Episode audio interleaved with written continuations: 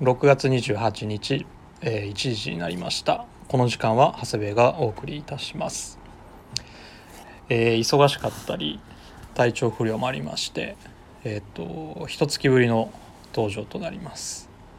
まあ怒涛の1ヶ月だったんですけどもまあパリに行ってるね溝や、えー、三本大統領なんかはまだまだ激務続いてますので、まあ、僕なんかがねしんどいとかは言ってられないんですけどまあ周りも体調崩している人多いので皆さんも体調管理はしっかりしていただけたらと思いますさて、えー今日はですね急遽特別放送ということで、えーゲストをお呼びしておりますこの方ですどうぞこんにちは。ウェアハウスの広報の藤木です。よろしくお願いします。ろしくお願いしますえー、と後ろからサミーの声が聞こえてきたと思うんですけども、えー、と今日はですね、えーとまあ、バイヤー人、えーサミー、えー柳井、えー佐久間あと原宿の山田兄とですね、えーウェアハウスさんの事務,、えー事務所に来まして、えー秋のイベントのですね、えー、とちょっと仕込みだったり、えーまあ秋冬のね商品の、えー打ち合わせだったりとか、えー、といろいろ、えーしに来まして、えーとまあ、そのついでって言ったらなんでなんなんですけどもね、えーとまあ、ちょうど先日プリントティーがはい。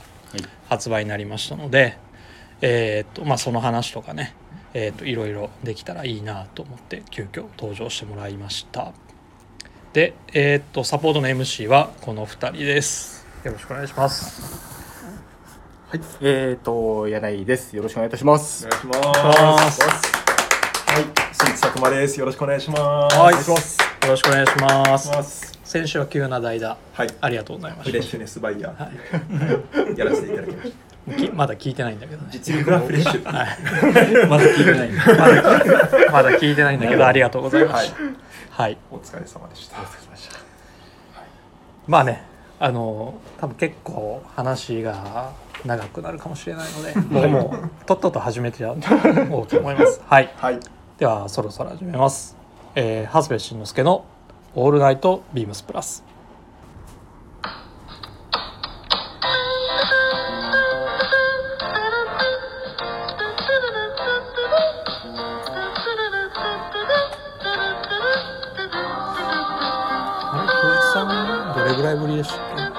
僕でもだいぶですよ。もう、だって、あれ、イベント？けイベントの時時にやりまして以来、そんな、そうレギュラーのラジオに出てこないと思うんです。意外と。そうそう。なんかちょいちょいコメントとかしてたけど。そう。この番組は変わっていくスタイル変わらないサウンド「 All Night BEAMS PLUS」 supported by Shure音声配信を気軽にもっと楽しくスタンド FM ウェアハウス。以上各社のご協力でビームスプラスのラジオ局プラジオがお送りいたします。では改めましてよろしくお願いします。では早速なんですけども、はい、えー、と先日入荷しました、えープリント T シャツのお話から、大変お待たせをいたしました。はい、いつもはねはい。5月のゴールデンウィーク明けぐらいはいに入ってくるんですけども今年は6、はい。1ヶ月ぐらいはい。一緒だし、はい。まあでもちょうどいい時期はい、そうですね。でしたよ。本当に、はい。やっとね入ってきまして。10日？2週間も経ってないかまだ、うん。経ってないんですけど。そうですね。ます。はい。もう全部が上がってから。はい、今何枚ぐらい売れてると思います？ドキドキしますね、毎回。想像はつかないというか。どれぐらいですかね？え、100枚ぐらいですか？いやもうね750枚売れてるおお、はいやばい。すごい。すごい。すごいですね。すあのごいです。去年より倍ぐらい倍近くはあの発注。させてもらってるんですけど、はいもう去年と同じぐらい売れちゃってますね。すごい。はい。いやすごいですよ。もう本格的な夏迎える前にはい。もうなくなりそうです、うんはいうんちなみにですね一番人気はどれだと思います？これ聞きたいです。聞きたいですね。いやもう一発で当てら当てられますよ。これでしょああじゃない。それね3番目です。えあのねそれっていうのはあの藤木さんが1番って言ったのは木グレーのボディに BPW に23番。はい。っていうのがそれ、えー、と3番目です。ややっぱりねビームスプラスウェアハウスとくるとこれを何番目かところがあったんで。なるほどね今ねサンプル、えー、とはい。2468全部あるのかな？全部。全部。はい。あの全部目目の前に用意してるんですけども。柳井さん何だと思います？僕でも答えしちゃってる 僕答えしちゃってる僕答え知らないんで言ってもいいですか？これいやけ多分。あうんそうですね。多分これじゃないですか？白。あー白はい。ね、これいい。それね4番目だったえかな、ー、あそうなんですね。意外俺ね1番ねはい。これなんですよ。え？ブルドッグ。あ黒。墨黒。なるほどね。なるほどね。いやでもブルドッグはもう鉄板ですよね。ねえ。なんでなんでしょうね。アメカジのブルドッグって、うん。まあジョージアブルドッグだかブルテリアっぽいのとかでいろいろいますけどどれ着てもそれなりに皆さんやっぱりなんかコレクトししたくなるというか。そうですよね。絶対に今入れてるじゃないですか、はい。ブルドッグを。ビームスプラスのライン。絶対外さないですもんね、はい毎回入ってますね。毎回入ってますね。まあスミクロっていうボディもね人気毎回あるんですけどあとささえーっと2番目がははい。この今年の新色？い。はい。はい。オートミール。あのも前とバックプリントも入ってるやつですね。これはもうリーバスコーチはコーチだけにあの昨年やったスウェットパンツの上に来たらもうはい鬼コーチおーなるほどね 徹底ですよねもう鬼コーチだらけで。このオートミールもねはい。ボディいい色ですね。これ洗っていくと色をね、はい。抜けていってそう。すごくいい。水でさらされていくとどんどんこう白っぽく雰囲気変わってくるなってきますよねは楽しみですこれ。はオートミールいいですねでちなみに、えっと、まず藤木さんにお伺いしたのが、はい。はいボディのこと、いはい。まあ、ウェアハウスさんで、まあ、作ってうん。作られてるとは思うんですけども、どんな特徴のあるはい。生地なんでしょうか、そうですね。あのーまあアプローチの仕方としてやっぱデニムと同じような感じであのー50年代60年代ぐらいのアスレチックウェアとしての T シャツっていう感覚をあのー持って再現しようとしてるんですけど、まあ、何が違うとやっぱりあのムラ感ですよね。ボディのムラ感。うん。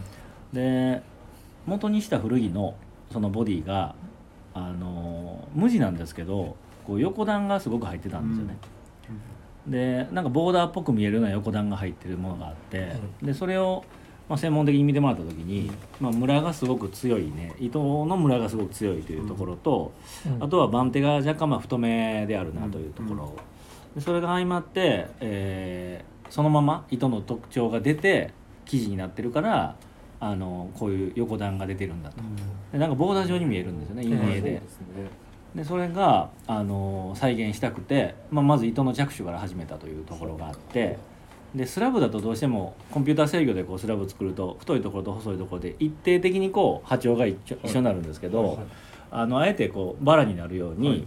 村糸がバラバラになるように紡績してもらったんですよね。えそうすることであの村のその糸自体が、はい。えー太いところと細いところの波長がバラバラなんであの生地になった時にボーダー状に陰影で見えるっていうところが特に白なんか分かりやすくてわかりやすいですね。はい、でもう一個は編み機ですね、まあ、釣り編みがすごくあの今は貴重っていうふうに言われてますけど、まあ、僕ら肌着として見た時に、あの釣り編みが必ずしも希少というわけではなくて、うん。あのシンカーであっても、この生地の風合いを編めるシンカー機があれば、うん。まあそれは希少だろうという言い方をしてるんですけど、うん。ちょっと改良をしてはい。シンカー機で、あのこの生地を編めるように作ってるものがあって。でそれをねあの提携してる工場でしか編めないんですけど、でその機械がすごい希少なんで、まあ、他にないのであの改良としている改良しているという時点で、まあ、希少ですよという言い方はしているという。はい。でその結果この、まあ、横段になるようなボディあのムラのあるようなボディがまずあって、うん。でそこにさらにプリントを乗っけていくから、えーいわゆるその糸の細いところと太いところに墨汁が染み込んでいくような感じで、はい。プリントにムラができるんですよね。なるほどね、はい。細いところにはすすごくこう濃く染み込むし、あの太いところにはそんなにまあ極端に染み込まないんで、プリントを乗っけてもあの薄かったり濃かったりすると、うんうんうん。でさらにこれ生で納品させてもらってるじゃないですか、はい。だから洗うともうガシッとこうねじれてプリントも仕上げるんですよね、洗ってるボディの上にプリントを入れるとあのそんなに縮まないんで、はいはい。プリントも変わらないんですけど、はいはい。生の状態で当時のアスレチックウェアとしてあったように まあ体操する時に来て汗かいて一発目に洗った時の感じなんで、うん。まあプリントがこう歪んだり、はい伸びたりはい。する感覚から始められるとだから生っていうのは結構そこはポイントですよね、うん。面白いですね。面白い。ですねじゃあ買っていただいて、はい。洗って、はい。えっと、ボディが、まあ、ねじれますと、はい、ちょっと鏡で見た時に柄が歪んでるなっていうのはそうですね。それが正しいってことですね、正しいです、はい。で脇に萩がないから、はい。脇に萩があったらセルビッチが左足のセルビッチがこう前に来るような感覚で、やっぱねじれるんですよ。ね、はい。でも脇に萩ないからそんな気にすることもないし、はい。はい。萩があったらやっぱり遮光すると斜めに入るんですけど、あ今手元にある中ではこのひび割れのイメージでいくとこのオレンジ、はい。レイブキャンプっていうはい。ツリーの,、はい。あのプリントなんかはもう真ん中全部ベタっとこう塗ってありますけど、うん洗っていくとどんどんこのほらひび割れて。はい、あの伸びて縮んで伸びて縮んででひび割れてここがもうすごいこう立体的になってくるんですよね、これだけ分厚い厚盛りであのラバーでプリントしてるとそこのひび割れ方も人それぞれ変わってくるんで、だから結構最初に面積が多いものはシンプルかもしれませんけどだんだんだんだんこう立体的に変わってくるという意味ではまあ着倒しがいがあるボディかなとは思いますけどね、なるほど。はでさっきまあえっ、と染み込みとい、はい、えっ、とラバー。ラバー。はい。えっ、とプリント2種類ありますけど、はい。えっ、とボディが白、オートミール、はい、グレえっ、と木のグレーに関してははい、染み込み、そうですね。うんうん。で、えっと他の5色はい。に関してはラバーってことですね、そうです。特にこのドリンキングチームなんかはめちゃくちゃスペシャルですね。何パンも塗り重ねてるからああの盛りの厚盛りなんですよ。いっぺんに重ねてないんでねこれ3パン入ってるでしょ。そっか。これだけだから確かに。多多色っていうことですもんね、はい。だから触ってもらってもやっぱり熱いと思うんで,、うん。でどうなってくるかというとひび割れて、あのー重なってるところからもうあの厚盛りこう出てくる。とい。う、はい、なるほど。カリスマやないのはねもう結構ひび割れていい味になってますよね。一回これは洗ってます。ね後ろもねまあだからそれぞれの、えっと、うん。ボディ、えっとあとはまあプリントうん。はい。仕様によってまあ楽しみ方もまあそれぞれ、はい。特徴もそれぞれってところですね、そうですね、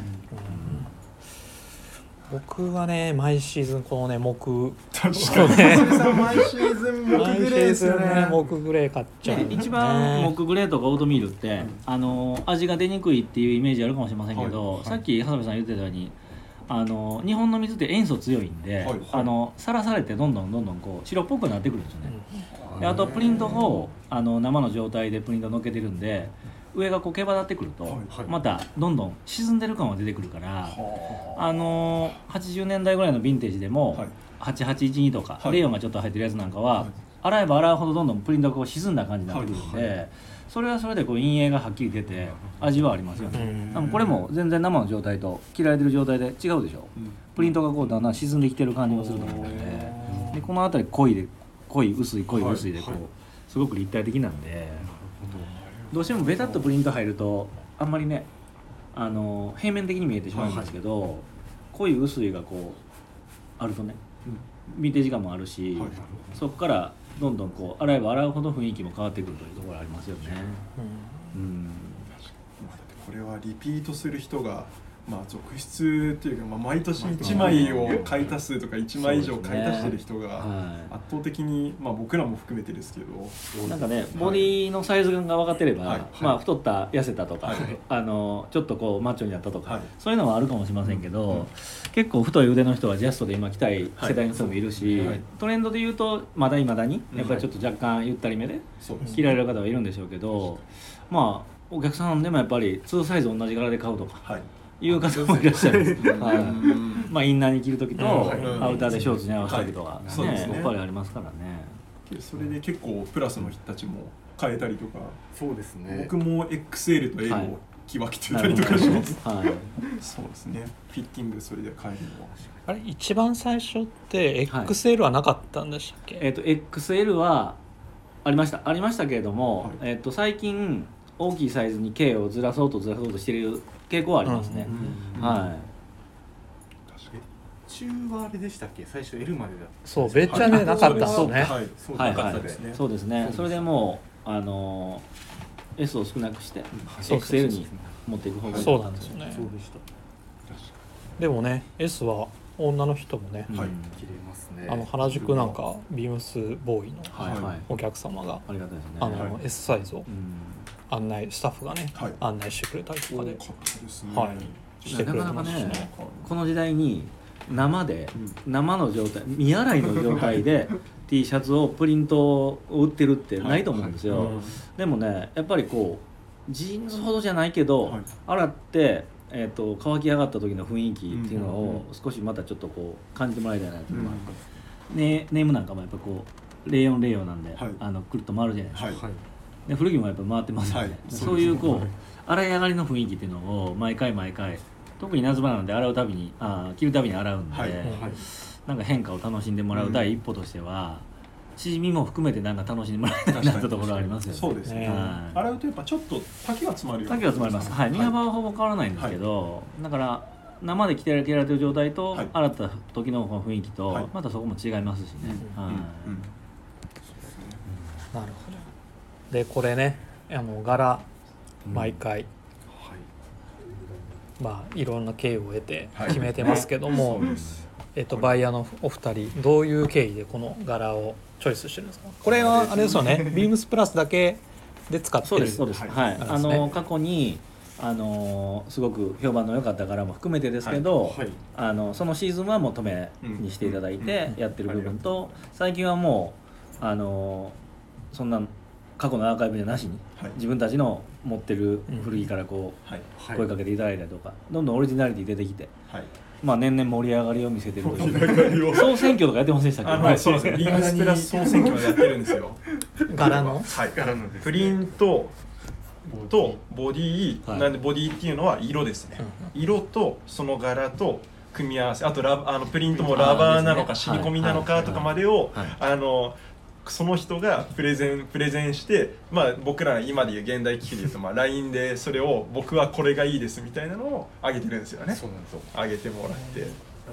でそれで出てきたのははい。今回でも多分一案しか通ってなくて。今回は ビームスプラス我々オフィスチームの、はい。そうですね。だいぶ厳しい。はい厳しい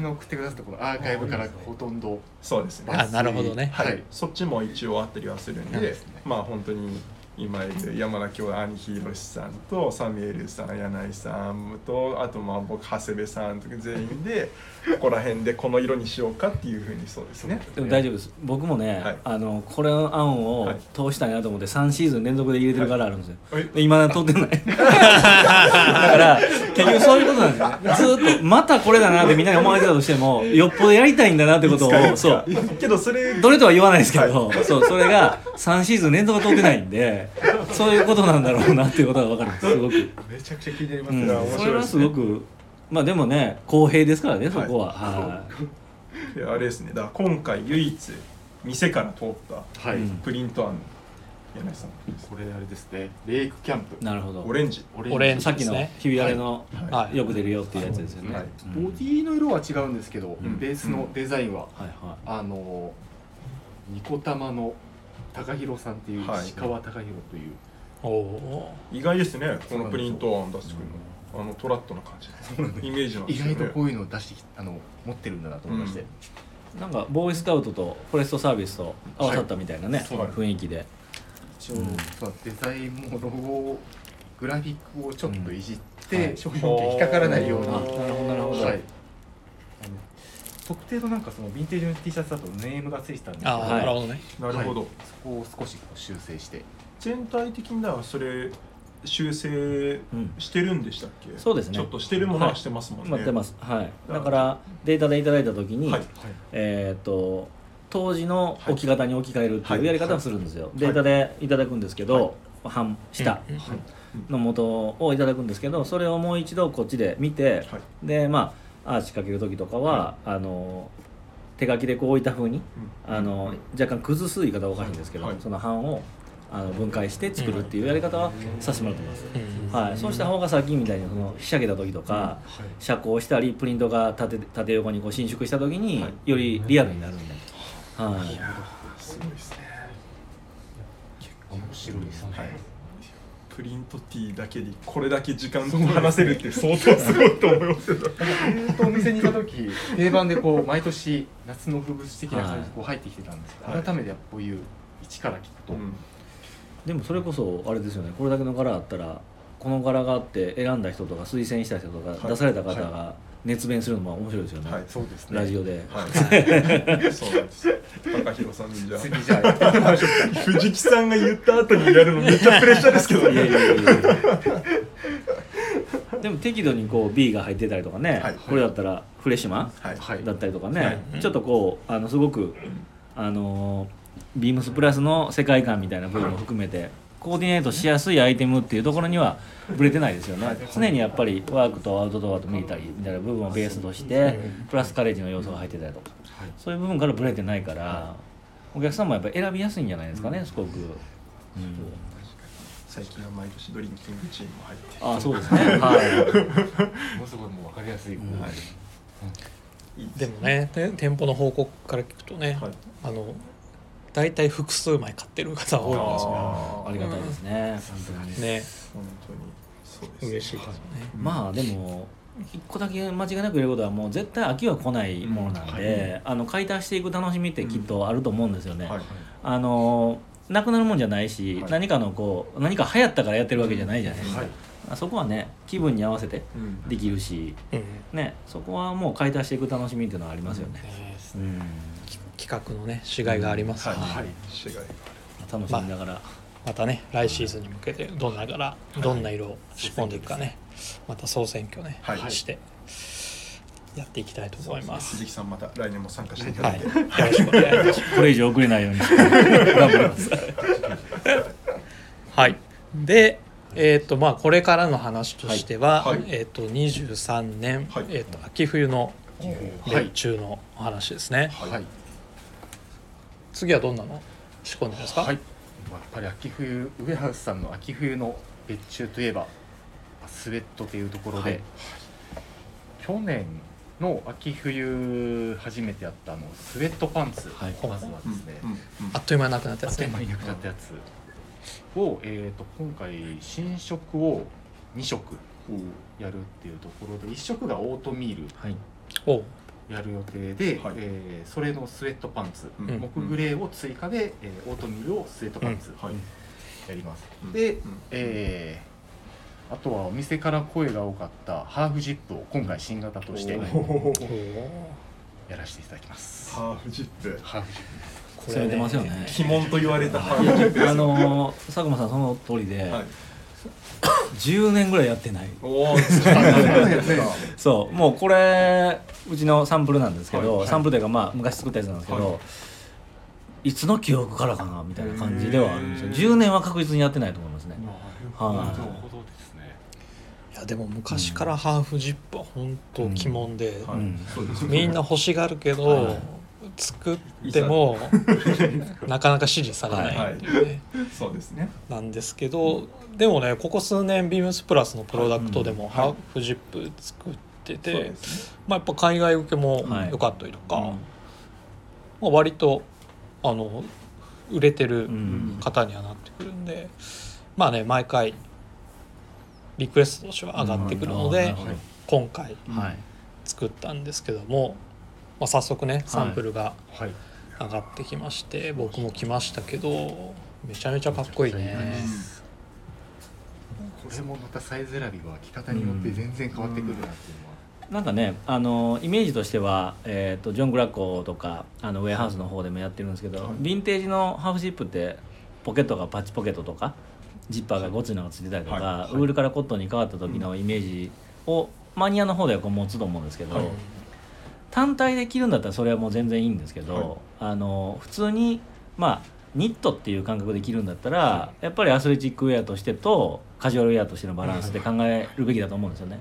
そういう意味ではすごくバランスのいい時代うんかなと思いますよね。はい。これでツートーンとかそうなったらもうそれ単体でこうあのコーディネートが出来上がってしまうけれども、それこそインナーにねあの中に V ゾーンで何かしたりとか、い、うこともできると思うんですごくだからプラスらしいうん。あのシンプルな企画だなっていうところは思いますけどね。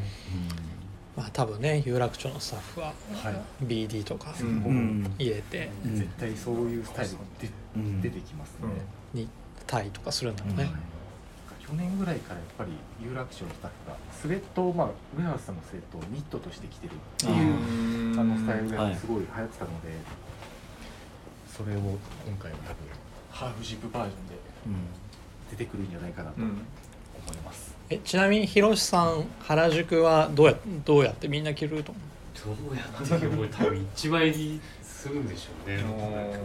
まあボーダ男らーしくっていうか、うん。え中その時は中は無地 T 白？白？それともボーダーとか着る？今年だったらもしかしたら柄の T シャツが多いインナーにさしていくっていうはい。これでもスウェットパンツとセットアップでもまだなんか雰囲気違いますよね。去年は 去年はフーディーでしたけどもう今年は襟付きで走りますか？駒沢公園。襟付きで走ってる。えこれサンプルはオートミール？そうです。オートミールで？サイズ40 40ですね。40うん。今ね山田博さんに来てもらってるんですけども、フーディーと一緒ですよね。そうですね。フィッティングはフーディーと同じ、そうですねうん。はい。ここのサイズは一緒、まあ一緒はい。うんちなみにこれも40なんですよ。あごめんなさい。オートミールなんですよ。白でしょ。え？あーおーはい。そうそう。だからねオートミールはね、どんどんねやっぱさらされていくんですよ。中糸とつなぎ糸。つなぎ糸と裏糸にオーガニックコットン使ってるから赤いんですよもともとはい。でどんどんえ塩素でさらされて洗い込んでいくとその赤みが取れて青みに変わってくるんでオートミールは結構気概があります。油も抜けてくるし。これはびっくりですね。びっくりしました。これね同じなんですか？ラジオなんでなかなかね、うん。色の違いがね すごいですよ。あの写真載せてよければあれですね。インスタグラムの方に見てもらうと結構驚きです。す。ごい。抜けるだ漂白塩素漂白。ってことですよねこれってこれは中間の段階かなおおはほんこうなってこうなっていくって感じですかね。これね、ラジオでなかなか表現か難しい。ただねやっぱりこう縦の筋が見えてくる感じとか油が抜けてくるはいとあのパキッと硬くなってくるんですよね。はい。で最終的にこうあの伸縮性がなくなってくるんですけどそうなってきた時はもう完成ですよねスウェットの。えこれその頃にはもうこれ紐同じ生地？同じ生地ですやもう肝ないでしょ。へ裏肝あないでしょ。本当にこの油が抜けてはい。油が抜けてちょっとドライ感になってそうです。すごいわかるカサッとしてるう。ちの考えるこう完成の域なんですよああもう裏毛みたいな感じに。そう。この肝がなくなってもうタオルケット状になるんですよ。へそこまで来てもらったら縦のメツアーが出てオートミールでもやっぱり経年変化でが変身改革ありがとうございます。さすが するし。いやね。すごいですね。じゃあもうこれが完成形ということで。そうですね。これ多分発売した時にこれも一緒にあのサンプルとして ちょっと借り借りないと、はいい。けないかもね。あとはみんなだってこれのスウェットのタイプはあのクルーだったりとか、はい。フーディーもかなり着てるんで、うん。完成してる人とか出てきてそうですよね、うんなんか。ヒロシさんとかもすごいいい感じになってましたよね。グレー？グレーですね。あのクルーネックね。あクルーネックでしたね。一番最初。うわあそれやっぱ硬硬くなってきますもんね。少しね。ドライタッチになってくるというか。裏がもう潰れちゃう。あはい。はい。確かでリビがリブがこう伸びてね。うん。はい。でハーフジップは？オートミールと？えー、と。ヘザグレもう一色。新色が新新型なのにグ新型なのにもういきなり色通りにするんだ。ググレーとこの色じゃなくてあごめんなさい。木グレーです。はいあハーフジップグレーはとはい。木グレー。がじゃあスウェットあそうかうん。パンツと。じゃあスウェットパンツとなれ。そうです。だから馴染むセットアップですね。今回は走るのははい。やばいフーディー組かハーフジップ組に分かれるんですね。やばいな。アスレチックウェアが。すごいですね間違いで棒体とかしてこないですか？長い いや有楽町のボス。ボスがもしかしたら。しごきますよ。いやーこれ楽しみですね。確かなるほど。にこれは今回着る人増えそうですね、うんそうですね。それと？といつもはい。のスウェットクルーとスウェットのスウェットパーカー。パーカー。去年が、えー、とハンターオレンジ。はい。はい。ハンターオレンジ。売れましたね。売れましたね。売れましたあね。れよかったねその枠で今回新色の直さんはい。え何色ですごい振りだねーまあアスレチックといえばはい。ねアスレチックといえばのもう縁起物ですよね。はい。はい。もうゴールドメダルを目指してのアスレチックアスリートのまあ一番縁起のいいゴールドカラーはあゴール決してタイガースが強いから それを押したわけではありません、はいドその話題もはそうですね、まあ、チーム絶好調かもしれないですけど、い、これも3年ぐらい前から僕言ってましたもんね、毎回話題にはってましたね。で今このヴィンテージもなんかゴールドがいっぱいあるので。確かにかこれはゴールド。はい。はい。で当時のあの前もお話したかもしれませんけど当時のカラーを見た時に、40年代以前ぐらいの頃からもカラーって入ってるんですけど、はい。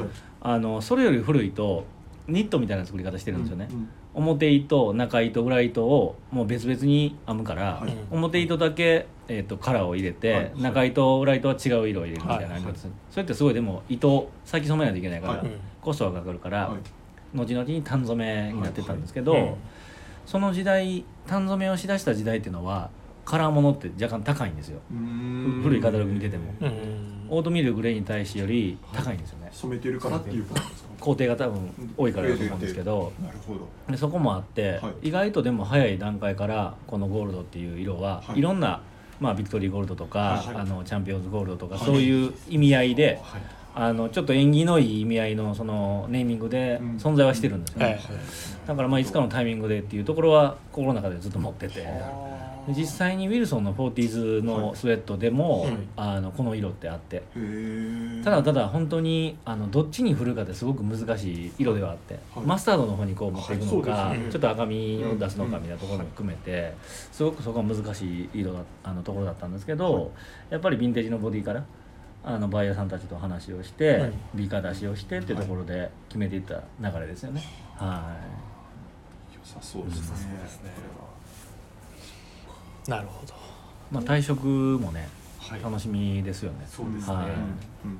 ガンガン洗ってもらって、うん。さっきみたいにあのドライタッチになった頃には独特のイエローになってるでしょうからね、うん。ちょっと薄くなる感じなんですかね。そうですね。ゴールドからイエローにこう変わっていくような感じかなっていう、は色を決めた時確か藤木さんが何三はい四色ぐらいいい。ろい。ろ色のトーンが違うのを持ってきてくださって、うん。なんかこう着込んだ時のちょっとこう色が抜けた感じ、うんはい。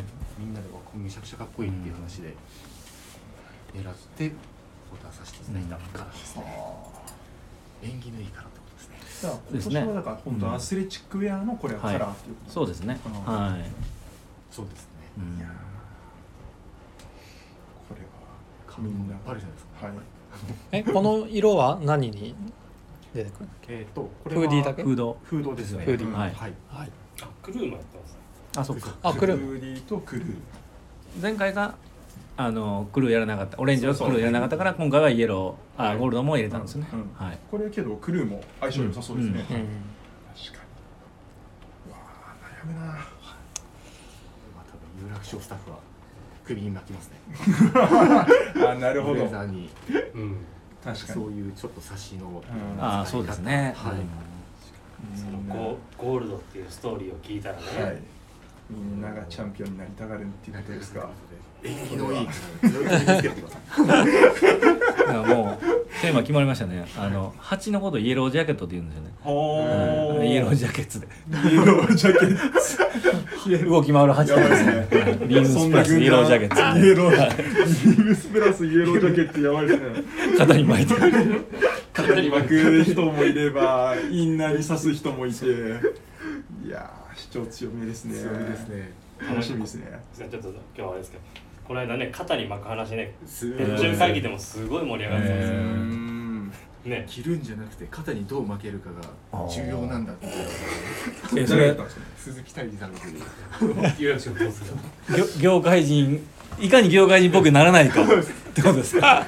自然にアイビーカラーを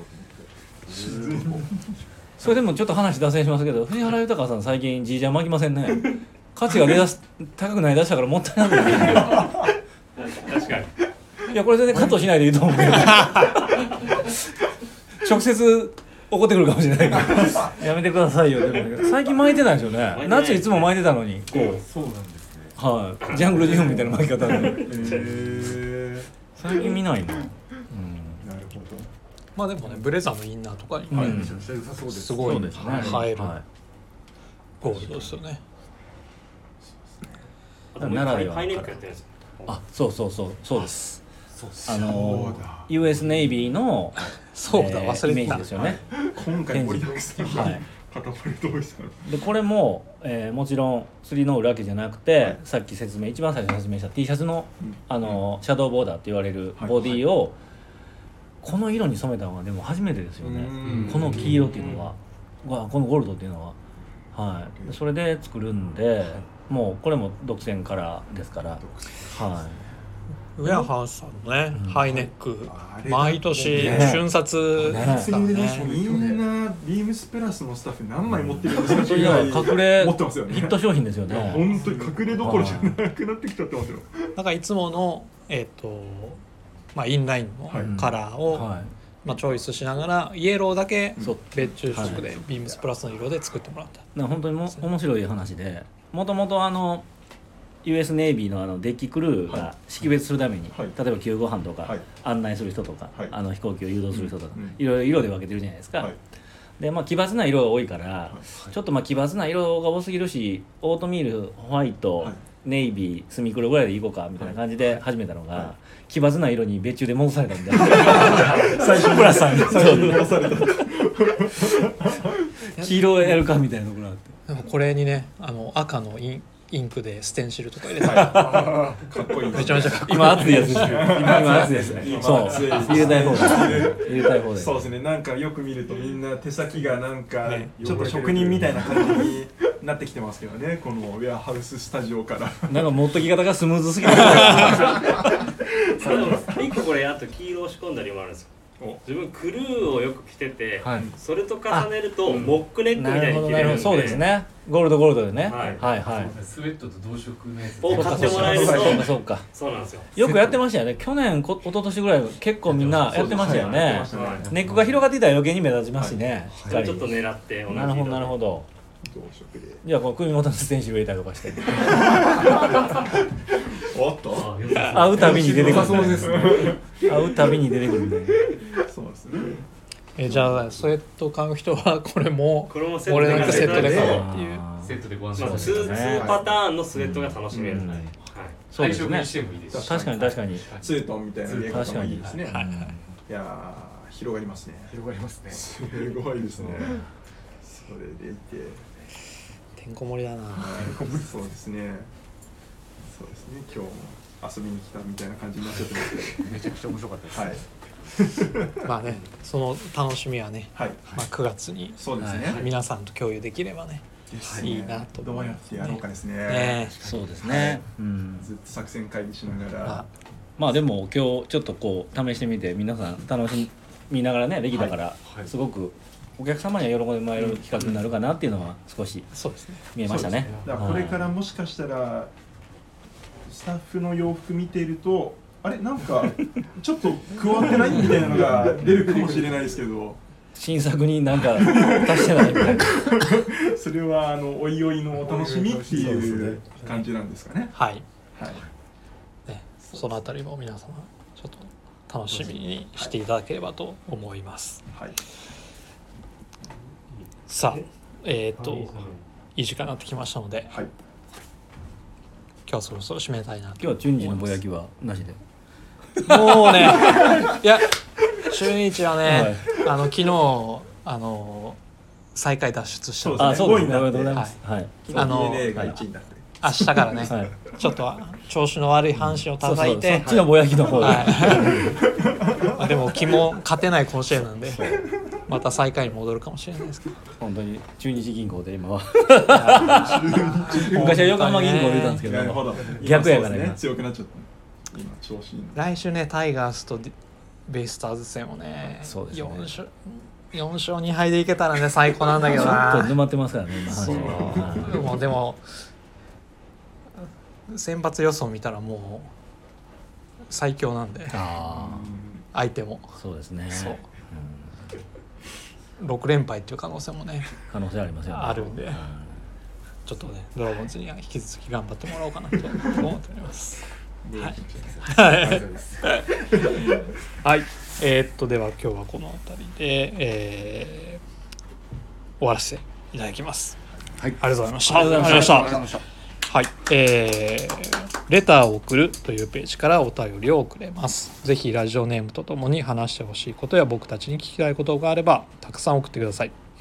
メールでも募集しております。メールアドレスは bp.hosobu.gmail.com bp.hosobu.gmail.com ツイッターの公式アカウントもございます。ビームスアンダーバープラスアンダーバーまたはハッシュタグプラジオをつけてつぶやいていただければと思います。えーそれでは今週はこの辺で、えーまた来週。